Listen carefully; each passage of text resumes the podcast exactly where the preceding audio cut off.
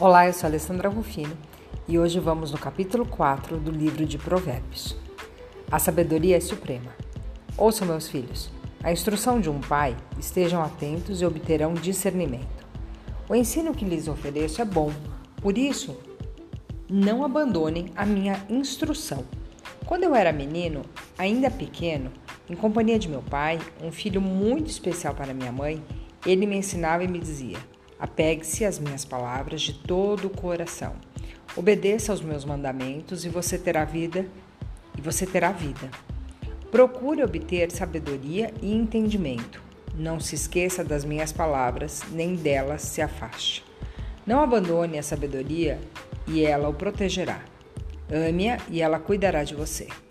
O conselho da sabedoria é: procure obter sabedoria. Use tudo o que você possui para adquirir entendimento. Dedique autoestima à sabedoria, e ela o exaltará. Abrace-a e ela o honrará. Ela porá um belo diadema sobre a sua cabeça e lhe dará de presente uma coroa de esplendor.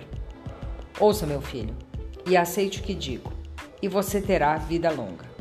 Eu o conduzi pelo caminho da sabedoria e o encaminhei por veredas retas. Assim, quando você por ela seguir, não encontrará obstáculos. Quando correr, não tropeçará. Apegue-se à instrução, não a abandone.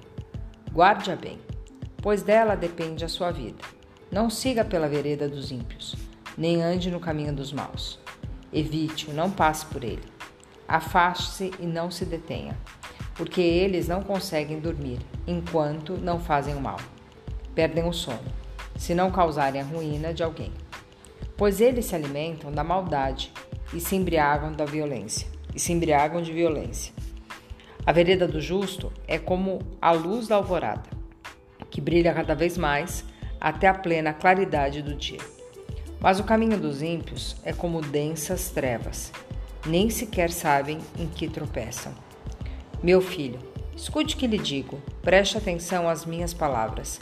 Nunca as percas de vista, guarde-as no fundo do coração pois são vida para quem as encontra, e saúde para todo o seu ser. Acima de tudo, guarde o seu coração, pois dele depende toda a sua vida. Afaste da sua boca as palavras perversas, fique longe dos seus lábios a maldade. Olhe sempre para a frente, mantenha o olhar fixo no que está adiante de você. Veja bem por onde anda, e os seus passos serão seguros. Não se desvie nem para a direita, nem para a esquerda. Afaste os seus pés da maldade.